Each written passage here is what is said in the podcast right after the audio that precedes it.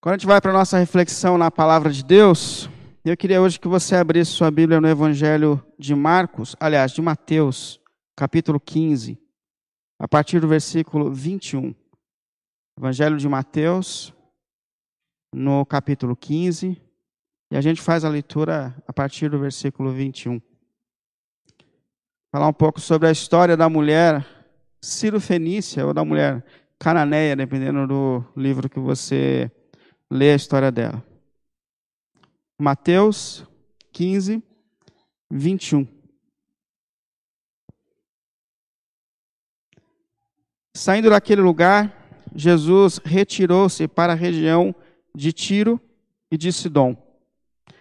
Uma mulher cananeia, natural dali, veio a ele gritando: Senhor, filho de Davi, tem misericórdia de mim. Minha filha está endemoniada, está sofrendo muito. Mas Jesus não lhes respondeu palavra. Então seus discípulos se aproximaram dele e pediram: mande-a embora, pois vem gritando atrás de nós. Ele respondeu: Eu fui enviado apenas às ovelhas perdidas de Israel. Não é certo tirar o pão dos filhos e lançá-los aos cachorrinhos. Disse ela, porém: Sim, Senhor, mas até os cachorrinhos comem das migalhas que caem da mesa dos seus donos. Jesus respondeu: Mulher, grande é a tua fé, seja conforme você deseja. E naquele mesmo instante a filha dela foi curada. Diante da palavra de Deus, vamos orar buscar a direção de Deus para esse momento, para a nossa reflexão. Feche seus olhos um pouco para a gente buscar o Senhor. Deus e Pai, em nome do Senhor Jesus, por Sua graça e por Sua misericórdia, eu mais uma vez me coloco aqui diante de Ti. Peço que, por Tua bondade, Senhor, mais uma vez o Senhor fale aos nossos corações, Deus. Ninguém mais nos sonda como o Senhor nos sonda. Ninguém mais nos conhece como o Senhor nos conhece, Senhor. O Senhor viu a nossa semana, o Senhor viu os nossos dias, o Senhor conhece a nossa caminhada, Senhor. Em nome de Jesus, Pai, por tua graça e misericórdia, estenda as suas mãos sobre nós, sopre o seu espírito sobre nós, que ele traga sobre nós forças, ânimo, alegria, motivação nova, Senhor, para que a gente assim possa te servir de toda a nossa alma, de todo o nosso coração, Senhor. Que, que nesse tempo, Deus, a gente consiga se posicionar espiritualmente. Nós estamos vivendo um tempo de fim, Senhor. Nós estamos vivendo um tempo, Pai, onde os sinais das profecias estão se cumprindo cada dia mais, Senhor. E é muito importante que nesse momento, como tua igreja, a gente se posicione, Senhor, para cumprir a nossa missão de intercessores, de pregadores, manifestadores do seu reino e do evangelho, Senhor. Por isso, em nome de Jesus, sopra a sua palavra aos nossos corações, para que ela cumpra os seus propósitos soberanos e eternos, Pai. Pelo Cristo. Amém e amém. Bom, esse texto ele narra um momento em que Jesus passa por uma região estrangeira e lá surge uma mulher cananeia, cirofenícia, e, e essa mulher tem um clamor diante de Jesus. E ela é uma mãe. Levando em conta que a gente amanhã celebra o Dia das Mães, eu então resolvi separar o testemunho dessa mãe que lutou por sua filha, lutou por sua filha, buscou por sua filha, buscou por libertação e salvação na sua casa. E que acabou deixando para a gente um exemplo extraordinário de que a oração e o clamor diante de Deus é capaz de mudar muitas circunstâncias de que joelhos dobrados diante de Deus nos tornam mais fortes, maiores. Há uma frase que diz que nós somos maiores quando nós estamos de joelhos. E ela mostra para a gente que isso é verdade, que quando nós nos dobramos diante de Deus, nós somos mais fortes. Há algo de, mais, de a, mais sobre nós e sobre a nossa caminhada. E eu queria olhar para essa mulher que um dia procurou Jesus clamando desesperada por sua filha, que sofria por uma perturbação espiritual terrível, mas que por meio da sua persistência, por meio da sua luta, ela conseguiu não só alcançar a libertação da sua casa, mas a libertação e a salvação da sua vida, da sua história. Então, olha um pouco comigo, queria que você ficasse com a sua Bíblia aberta nesse texto agora e olhasse comigo aqui para os exemplos que a gente encontra no testemunho, no clamor, na oração e na intercessão dela.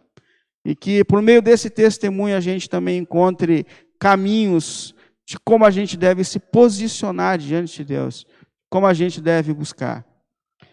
Primeiro exemplo que a gente encontra aqui nessa mulher é que o nosso clamor e a nossa oração tem poder de transformação quando a gente entende a quem nós estamos buscando. A nossa oração tem poder de trazer transformação quando a gente entende a quem nós estamos buscando. E isso é incrível nesse testemunho. Porque o texto narra um momento em que Jesus ele está fora do território dos judeus, fora da região da Palestina. Se você olhar no versículo 21, se você estiver acompanhando aí na sua Bíblia, o texto fala que Jesus, saindo daquele lugar, da região onde estavam os judeus, ele retirou-se para a região de Tiro e de Sidom. Essas regiões, quando os judeus invadiram as terras prometidas por Deus, algumas regiões que estavam ao redor da Palestina não foram invadidas. Então, esses povos que estão ao redor, eles continuam vivendo a sua vida. Eles continuam com a sua tradição, eles continuam com a sua religião, e essa região é uma região de religião pagã. É, não conhecia o evangelho apresentado nos judeus, não conhecia a lei, não conhecia a palavra de Deus, eles não conheciam a cultura judaica. Eles seguiam a religião grega, eles seguiam o, o paganismo. Era um outro fundamento de fé. E essa mulher, ela surge dessa região, ela é dessas regiões pagãs, dessa religião pagã, de outra cultura, de outra confissão de fé, de, de outro caminho. Agora, o que é extraordinário é que, apesar de não ser judia, apesar de não conhecer, de não, de não pertencer à nação de Israel, ela sabe quem é Jesus. Porque quando Jesus passa por ela, versículo 22, se você estiver acompanhando, o clamor dela a Jesus é: Filho de Davi, tenha compaixão de mim, ou tenha misericórdia de mim. Quando essa senhora diz filho de Davi, ela está dizendo: Ele é o Messias, Ele é o Salvador prometido de vocês. Porque desde o Antigo Testamento a promessa é que quando o Messias entrasse na história, ele viria da descendência de Davi. E ela conheceu a cultura, ela ouviu a cultura, ela ouviu as promessas. E quando ela escuta a respeito de Jesus, e quando ela percebe que Jesus passa por suas regiões, imediatamente ela já declara que ele é o Messias. Ela está dizendo, ele é o Salvador. Ele é quem estava prometido na lei de vocês, que ele traria salvação, que ele traria libertação, que ele traria cura nas suas asas. Ela creu quem era Jesus, ela entendeu quem era Jesus, e não só entendeu quem era Jesus, mas como entendeu que ela não era digna de Jesus. Porque ela fala: Senhor, tem misericórdia de mim. Quando a gente se coloca diante de Deus, entendendo que nós não somos dignos de Deus, que, que tudo que Deus faz por nós é graça, é misericórdia. Olha, se aproximar diante de Deus, dizendo, Senhor, tem misericórdia, aí a gente se aproximar dizendo, Senhor, eu não mereço. Eu estou diante de Ti, mas eu não sou digna. Eu não sou digno. E tudo que Deus faz por nós, porque essa é a nossa história. Essa mulher nos representa. Nós também não éramos filhos da promessa, nós não éramos também o povo do, do alvo de Deus a princípio, nessa, nessa manifestação do seu reino. Mas essa mulher aqui está nos representando como nós nos aproximamos de Deus. É tem misericórdia, Senhor. Se compadece, eu não tenho nada a oferecer, eu não tenho nada a dar. E duas coisas ela ensina importantes para a gente. Primeiro, ela sabe quem é Jesus. Irmãos, é essencial que a gente saiba quem nós estamos buscando, que a gente saiba quem é Jesus, que a gente saiba quem é esse que entrou na história. Semana passada eu falei um pouco com vocês sobre o que a gente deve dizer quando nós oramos, segundo aquilo que Jesus nos ensinou na oração no Pai Nosso. E uma das primeiras expressões da oração no Pai Nosso é: santificado seja o teu nome. Isso é, que esses que te buscam saibam quem tu és e que tu és um Deus santo. Santo, santo, santo. que tu és o Criador dos céus e da terra, que o Senhor, por graça, tem nos sustentado, que é em Ti que nós vivemos, portanto, ter consciência de quem nós estamos buscando, e mais, e quando nós buscamos, sabendo que nós não somos dignos da Sua graça e do Seu amor sobre nós. Nós não merecemos nada, mas esse ser grandioso, santo, nos sustenta por Sua graça, por Seu amor e por Sua misericórdia. Portanto, a primeira coisa para que a nossa oração tenha poder é entender que nós não somos dignos de nada e entender quem, é, quem nós estamos buscando. E diante dessa graça que nos alcança, entender que ninguém, quando se coloca diante de Deus, tem o direito de exigir, de decretar, porque tudo que nós buscamos desse Deus, a quem nós sabemos quem é, é graça, e tudo que Ele faz por nós é graça e misericórdia. Deus nos salvou porque Ele é gracioso. Deus tem abençoado as nossas vidas porque Ele é gracioso. Não existe nada em nós que justifique o amor que Deus tem manifestado por nós. Que a gente tenha consciência de que, de que Ele é soberano, Ele não depende, mas que por graça, por misericórdia, Ele nos abençoa e Ele nos toca. E quando a gente toma consciência de quem nós estamos buscando, é a partir daí que a nossa oração ganha uma nova dimensão. Impressionante a gente olhar para a história dessa mulher, de uma outra cultura, de uma outra religião, mas que teve a sensibilidade de perceber quem era Jesus. Isso é extremamente profundo, porque a nação de Israel tinha uma dificuldade tremenda. Fariseus não entenderam Jesus.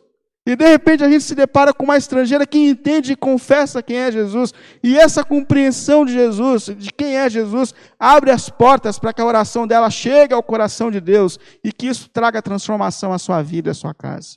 Portanto, entenda quem é Jesus. Compreenda quem é quem nós estamos buscando quando nós nos ajoelhamos. E isso faz toda a diferença quando nós clamamos. Segunda lição que eu acho muito importante que ela dá, além dela entender quem ela está buscando, apesar das suas limitações, esse texto mostra para a gente que quando nós oramos, algo está acontecendo em nós. Que enquanto nós intercedemos, Deus faz uma obra em nós mesmos. Há algo que está acontecendo em mim enquanto eu clamo, enquanto eu oro. Há uma obra que Deus está fazendo em mim. E é interessante a luta que ela enfrentou consigo mesmo para que essa, essa transformação acontecesse não só na vida da filha dela, mas na vida dela também. Para que ela entendesse que Jesus tinha algo para fazer na vida dela. Dá uma olhada no versículo 23 para que você observe como foi o diálogo de Jesus com essa mulher. Então ela entra, clamando a Jesus desesperada. Sua filha está doente, a sua filha está tá perturbada, ela tem uma luta terrível dentro de casa a ser enfrentada. Então ela busca Jesus, versículo 23. Mas Jesus não lhe respondeu palavra. Pensa isso. Essa mulher ela entra na presença de Jesus, dos discípulos de Jesus, clamando, desesperada, gritando pelo nome dele. Jesus continua caminhando como se não estivesse ouvindo. O negócio foi tão tenso que chega um momento em que os discípulos de Jesus eles intervêm na situação. Se você olhar no, no continuação do texto, ele fala assim: então os seus discípulos, isso é, os discípulos de Jesus, se aproximaram dele e pediram: Senhor, manda ela embora. Porque ela fica gritando aqui atrás da gente, está incomodando a gente. O senhor está andando, todo mundo está escutando essa senhora gritando. O senhor, em um momento na multidão, parou para socorrer uma mulher, a mulher do fluxo de sangue. Ninguém viu a mulher tocar, mas Jesus viu. Agora só está a gente, só tem ela gritando e o senhor não está vendo. O que está acontecendo? Então, se o senhor não tem a intenção de atender essa senhora, por favor, está incomodando, manda ela embora. Manda ela embora. E é, é interessante isso, porque a insensibilidade dos discípulos de Jesus com a luta dela também é uma coisa terrível. Porque eles podiam ter se aproximado dela e, e do Senhor e dito assim: Senhor, a gente tem uma senhora aqui desesperada. Tem misericórdia dela, tem misericórdia da família dela. Olha o desespero dela. Não, não, a ideia deles é: Senhor, manda essa senhora embora daqui, porque ela está trazendo incômodo. Incômodo. Estava vindo para cá agora cedo, agora no caminho, e eu passei num farol, e uma mulher veio oferecer para mim doces no, numa tapoé. E eu não tinha interesse em comprar, hoje é sábado também. Aí eu olhei assim, eu estava saindo com o carro, eu olhei no retrovisor e vi que ela estava com o filho dela. Pensa, nessa manhã de frio, com máscara os dois na rua pedindo. Aí eu falei, meu Deus do céu. Eu encostei o carro, peguei o dinheiro que eu tinha na carteira e dei para ela. Mas é, é, impressionante a gente observar pessoas, como ainda no contexto discípulo, que, dos discípulos, que não tinham a menor sensibilidade em relação ao sofrimento dela, que não intervém, que não traz alívio. Como eles ainda estavam é, no começo da caminhada e da compreensão do Evangelho. Agora, o que mais chama a atenção é que Jesus ele torna a situação mais dura ainda. Dá uma olhada aí no versículo 24 do texto que a gente leu. Essa é a resposta de Jesus ao clamor dela. Né? E ele respondeu: Eu fui enviado apenas às ovelhas perdidas de Israel. Eu fui enviado apenas às ovelhas perdidas de Israel. O que Jesus está dizendo aqui é que o foco da sua missão, a princípio, era justamente trazer a redenção plena aos filhos de Israel. Por quê? Porque os judeus foram eles que receberam as promessas do Messias. Eram eles que esperavam o Messias. A palavra foi dada a eles, a revelação foi dada a eles. Então a grande expectativa da chegada do Messias, Redentor e Salvador, era dos judeus. Então, a princípio, o foco que Jesus tinha era os judeus, era a salvação do povo de Deus, era, era é, suprir a expectativa que o seu povo tinha a respeito da sua chegada. Então Jesus está dizendo, gente, o meu foco agora, apesar de eu estar andando por outras regiões, o meu foco agora é trazer redenção aos filhos de Israel. E talvez Jesus tenha ido para Tiro e Sidom justamente para buscar uma folga do seu ministério, mas o foco de Jesus está nos filhos de Israel. E é isso que ele está dizendo: olha, no momento, sinto muito, mas o foco agora é atender. A minha missão, a princípio, é atender aqueles que são de Israel, é a nação de Israel. O pai mandou que o foco, a princípio, fosse sobre ele. Mas a mulher não desiste, ela luta. Ela diz, e aqui eu consigo sentir o sentimento de uma mãe desesperada diante de Deus. Porque essa mulher se aproxima e diz, e se aproxima, Senhor, tem misericórdia, ajuda-me, ajuda-me. Mesmo diante de todos esses desafios, ela persiste no seu clamor e ela fala, Senhor, me ajuda. E essa mulher aqui, ela está lutando pela sua filha. Ela está lutando pela sua família. Isso traz uma representação tão séria a respeito do que é a gente orar. Porque quando nós oramos, nós lutamos espiritualmente. O apóstolo Paulo, em Efésios capítulo 6, ele fala que nós estamos envolvidos numa luta tremenda. E que a nossa luta não é contra carne e sangue. Que a nossa luta não é contra seres humanos, mas contra principados e potestades. Jesus ele mandou a gente dizer ao Pai: Senhor, livra-nos do mal, livra-nos do maligno, sustenta-nos. E Paulo, em Efésios capítulo 6, ele fala que a gente está na luta, ele fala: fortaleçam-se no Senhor e no seu poder, porque por nós mesmos nós não somos capazes de lutar, mas com as nossas forças unidas à força de Deus, nós ficamos em pé nesse território de luta. E o que essa mulher está fazendo, o que nós devemos fazer, ela está lutando por sua família, ela está lutando por seus filhos, ela está lutando por libertação, por salvação nessa casa, e nós devemos lutar. Nós devemos batalhar espiritualmente. Não há uma forma de caminhar em pé, irmãos, nessa jornada espiritual, a não ser se fortalecendo no Senhor e no seu poder. E o caminho do fortalecimento é a oração, é o clamor, é nos apegarmos ao Senhor com todas as nossas forças, com todo o nosso ser. E Jesus ainda endurece mais o diálogo, mesmo diante de toda essa posição, Jesus ainda diz: ele respondeu, não é certo, mesmo diante de toda a luta dessa mulher, não é certo tirar o pão dos filhos e lançá-lo aos cachorrinhos. Essa palavra de Jesus, dentro da nossa cultura, parece extremamente dura.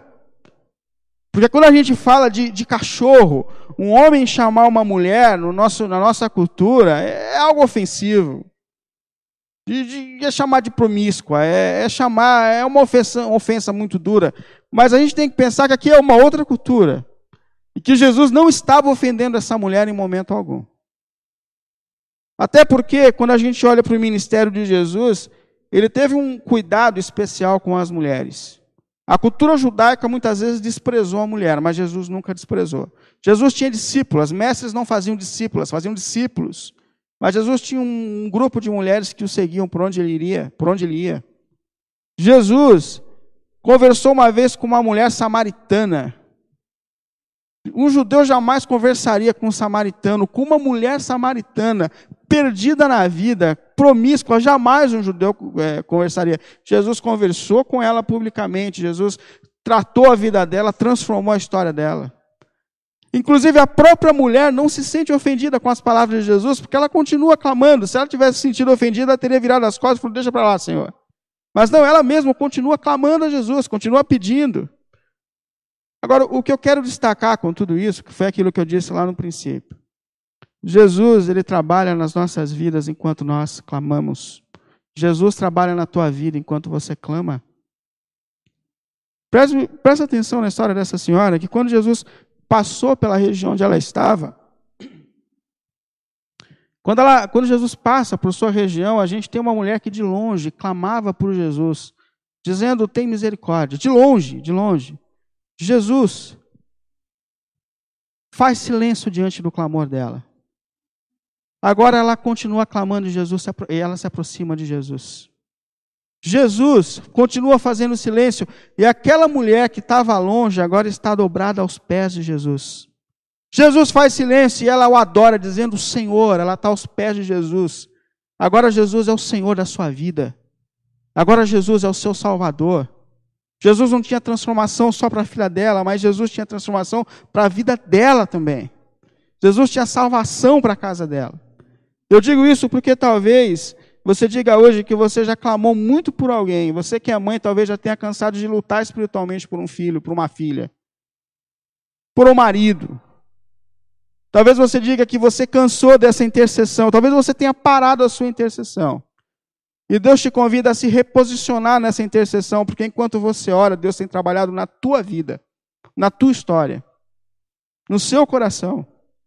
O Evangelho de Marcos conta a história de um homem que trouxe um filho dele, perturbado espiritualmente, aos pés de Jesus. E ele falou para Jesus: Se tu podes, Senhor, faça alguma coisa pelo meu filho, haja a favor do meu filho. E Jesus olhou para ele e falou assim: Se eu posso, e você? Você é capaz de acreditar que eu posso mudar a vida do teu filho? E naquele momento o homem colocou o coração para fora, dizendo: Senhor, ainda há muito a ser feito em mim. E quem sabe Deus está dizendo: ainda há muito a ser feito em mim, ainda há muito a ser feito em você. Mas ao mesmo tempo, como essa mulher continua clamando, porque enquanto a gente clama, enquanto a gente ora, assim como ele, como ele transformou a vida dela, ele está transformando a minha vida e a tua vida também. Portanto, se posicione, ore, clame, deixa que Deus faça a sua obra completa, porque Ele faz muito mais do que a gente pede e pensa. Continue clamando. Então, segundo princípio, Deus transforma as nossas vidas enquanto nós clamamos, enquanto nós oramos. Terceiro e último princípio que eu queria colocar aqui, a respeito do poder que tem a oração e o clamor diante de Deus. Enquanto a gente clama, enquanto a gente ora, Deus pode mudar muitas circunstâncias. Que o clamor e a oração é capaz de mudar muitas circunstâncias. Versículo 27. Ela demonstra uma fé extraordinária diante de Deus, mesmo diante de todos esses obstáculos, mesmo diante do silêncio de Jesus. Ela disse, porém, sim, Senhor. Mas até os cachorrinhos comem das migalhas que caem da mesa dos seus donos. O que Jesus estava, o que ela estava dizendo aqui diante de Jesus é que ela acreditava que até as migalhas que caem da mesa de Deus, do poder de Deus, são capazes de trazer transformação à sua vida e à sua casa. Nesse instante, Jesus olha para ela e fala: mulher, grande é a tua fé, grande é a tua fé. Seja conforme você deseja. E o texto fala que naquele mesmo instante a sua filha foi curada por Deus. A fé, ela é um meio que une a nossa miséria ao poder de Deus. Nós não somos dignos. Nós não somos capazes de mudar situação alguma. Nós não somos capazes de transformar a nossa própria vida, a nossa própria história. Nós não somos capazes, pelo nosso poder, de transformar a vida dos nossos filhos. Mas quando pela fé a gente se une a Deus e ao poder de Deus, as transformações acontecem, a mudança acontece. Porque Deus é capaz de trazer transformação e restauração a qualquer lugar e a qualquer vida. Eu queria te concluir justamente te fazendo refletir a respeito disso. Quem sabe hoje Deus não está te chamando para se reposicionar nos seus clamores e orações. Quem sabe você não cansou na sua intercessão por alguém. Quem sabe você não cansou da sua luta. Quem sabe você não está cansado espiritualmente. Quem sabe alguém que você ama, por quem você intercedia, Você cansou achando que Deus não responde, que Deus fez silêncio. E Deus te chama hoje para se reposicionar espiritualmente. Para perceber que enquanto você orava, enquanto você clama, Ele tem feito algo na tua vida. Que Deus faz muito mais do que a gente pede e busca. Eu sempre tive o hábito de orar desde menino. Eu comecei a caminhar na fé sozinho quando eu era ainda adolescente. Me firmei, já tinha mais de uns 20 anos de idade, 21. Mas desde pequeno eu tive o hábito de me trancar de madrugada no quarto e buscar a Deus na madrugada. E na verdade, todas as minhas experiências espirituais mais profundas aconteceram no meu quarto sozinho, enquanto eu orava. Eu fui batizado no Espírito Santo ainda menino dentro do quarto sozinho. E todas as vezes que Deus derramou o Espírito de maneira muito poderosa na minha vida, eu estava sozinho no meu quarto orando a Deus. E quando eu estava para casar, eu fiquei tenso, aquela tensão de, de pré-casamento. Lembrei da Débora, do Magela, quando eu pensava nisso ontem à noite. Eu estava muito tenso naquele momento. A gente já tinha marcado o casamento uma vez, não tinha dado certo. E, e foi uma situação difícil, eu não esqueço disso. Quando eu estava para casar, eu fiquei tenso. Eu saí da minha rotina normal, saí da minha disciplina espiritual. Parei de orar de madrugada porque a cabeça não estava bem. E, e, nesse período eu fazia capelania prisional. Fazia capelania prisional. E eu fui um sábado para o trabalho e eu não estava bem. Eu não estava bem. Mas eu fui. A gente orou, a gente pregou. Eu lembro que no final da oração, Deus usou uma irmã para falar comigo. Inclusive, eu reencontrei ela aqui em Vila Formosa, não sei se ela lembra disso. Mas Deus usou de uma maneira muito sutil uma irmã para falar comigo. E ela olhou para mim e falou assim: Willy, é, eu não sei o que está acontecendo, o que está te deixando inquieto, mas Deus pede para eu te falar que agora vai dar certo. E eu falei: Amém. Deus conhecia o meu coração. Eu falei: Amém. Mas aí eu estava saindo, ela voltou e falou assim: Ó, mas Deus também te pergunta por que, que você parou de orar de madrugada? Por que, que você parou de lutar espiritualmente? Quem sabe, meu irmão, quem sabe, minha irmã, Deus também não fala isso para gente. Por que, que você parou de lutar espiritualmente? Por que, que você parou de interceder? Irmãos, a gente está vivendo nesse tempo, fim dos tempos.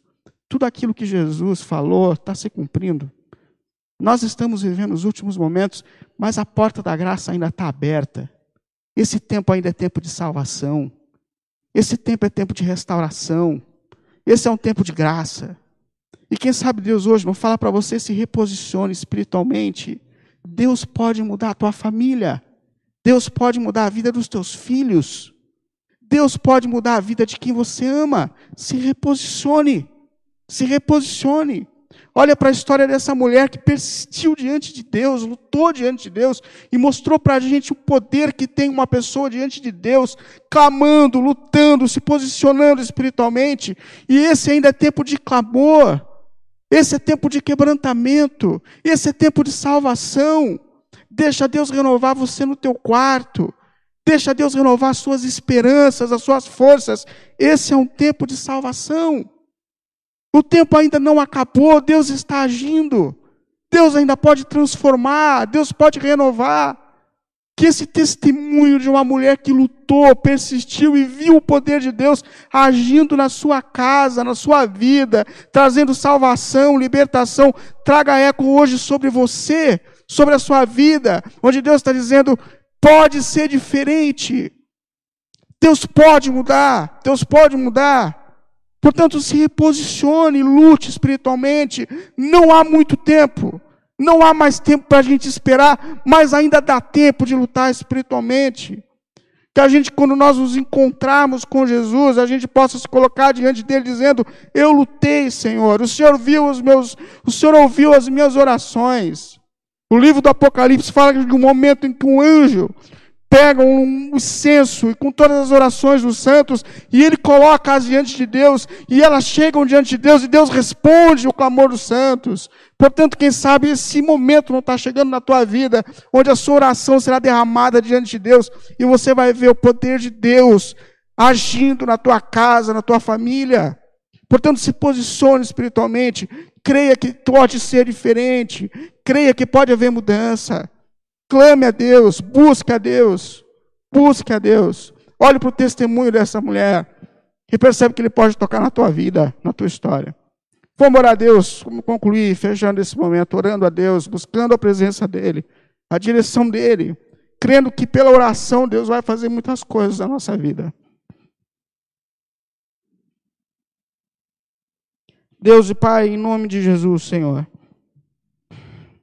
nós estamos diante de um testemunho poderoso, de que o Senhor é poderoso, que o Senhor é capaz de trazer salvação, libertação, Senhor. Nós sabemos que o fim da história está se aproximando, mas nós sabemos que as portas da graça, Senhor, ainda estão abertas, Senhor. E nesse momento, em nome de Jesus, assim como o Senhor um dia tratou aquela mulher, Senhor, trazendo salvação, transformação à sua vida, à sua história, pelo nome de Jesus, Pai. Manifesta esse poder de salvação no nosso tempo, Senhor.